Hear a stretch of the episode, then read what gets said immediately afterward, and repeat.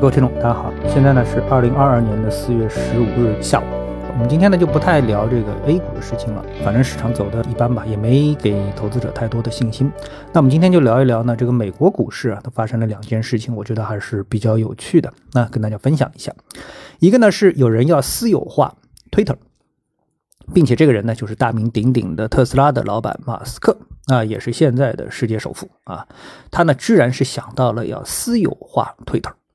那我们看这个近期的 Twitter 的一个走势的话呢，你就会发现啊，Twitter 呢，它在呃上个星期的时候呢，是突然出现了一个向上的跳涨啊。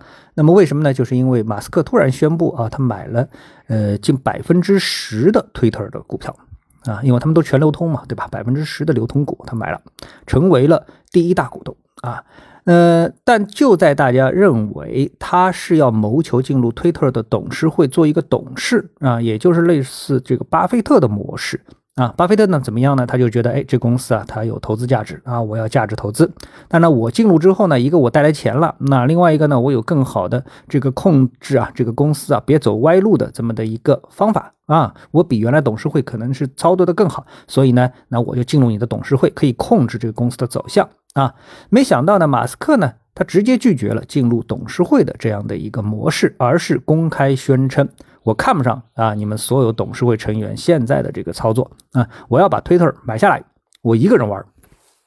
啊，所以呢，马斯特呢，他提出了以每股五十四点二零美元的现金收购 Twitter。他表示啊，这是给出的最优也是最终的报价。呃，他自己呢将释放 Twitter 非凡的潜力啊。那么他给出的报价啊，比一月二十八日 Twitter 的收盘价是溢价百分之五十四，收购金额约为四百三十亿美元啊，是四百三十亿美元啊，听着嘛，相当的牛逼啊。那么。呃，这就要比较一下，比如说和中国投资者的认知不一样啊。我们的 A 股的上市公司啊，它谋求上市啊，这个上市的最大好处是什么呢？就是股东可以套现啊。那么。美国股市不是说它没有这个套现的功能，股东套现的功能，但是呢，从退市的角度看呢，除了和中国股市一样，因为业绩难以为继而退市之外呢，还有一种退市的模式啊，就是一个公司的股东啊兼管理者觉得这个公众公司的模式啊，公众公司的模式影响了公司长期目标的发展，所以呢，选择了全部的啊流通股的回购。当流通股比例低到一定程度的时候，那么公司呢就会转化为一家非上市公司。那么这个呢就叫私有化啊。那这呢也是一种退市啊。它不是因为这个公司的业绩不好啊，这业绩它完全可以维持它上市的一个地位。就是你看我们的退市啊，这从这个 ST 到新 ST 啊，怎么都退不下去。为什么呢？只要但凡有那么一丝的。希望都不愿意退市啊，但是呢，美国股市呢，它有一种自动退市啊，我把它全都买下来。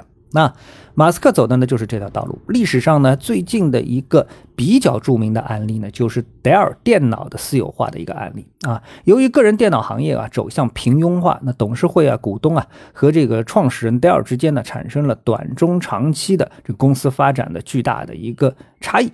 啊，战略差异，所以呢，戴尔呢选择呢将公司私有化，那就是把所有的公众股、流通股全都买下来啊，退市，他一个人玩啊，这样的话呢，那公司的发展战略短中长期都他一个人说了算。啊，赢赢我的，输也是我的。啊，我一个人认赌服输。啊，就是这样啊，这个私有化它就有这么一个味道在里面。啊。那么现在马斯克呢就是想这么玩，他觉得啊，推特是一个好公司，潜力巨大，但是呢被现在的这个股东啊玩的不好。啊，甚至于是玩坏了。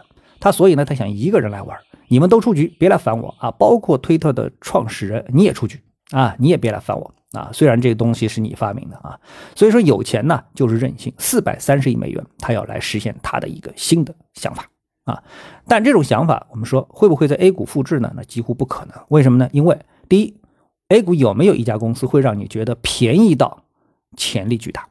啊，就是公司很便宜又很有价值。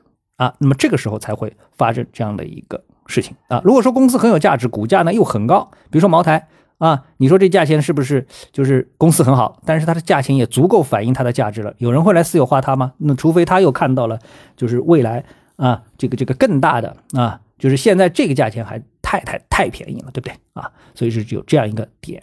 那么第二呢，想这么做的时候呢，哎，会不会有政策出来喊一声，哎，妖精看打啊？这个在我们历史上也是有的。啊，所以呢，呃，这个事情呢，我们说啊，这个呃私有化 Twitter，这个是在近期美股啊非常有看点的一个事情啊。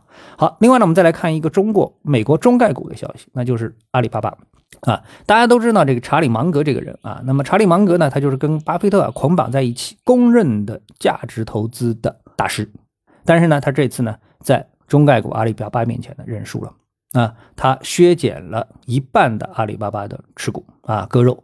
他说呢，他错误的估计了公司的运营环境以及呢对股价的负面影响。那么，即使以目前的价格，考虑到阿里巴巴所面临的挑战，也很难证明该公司长期持有是合理的。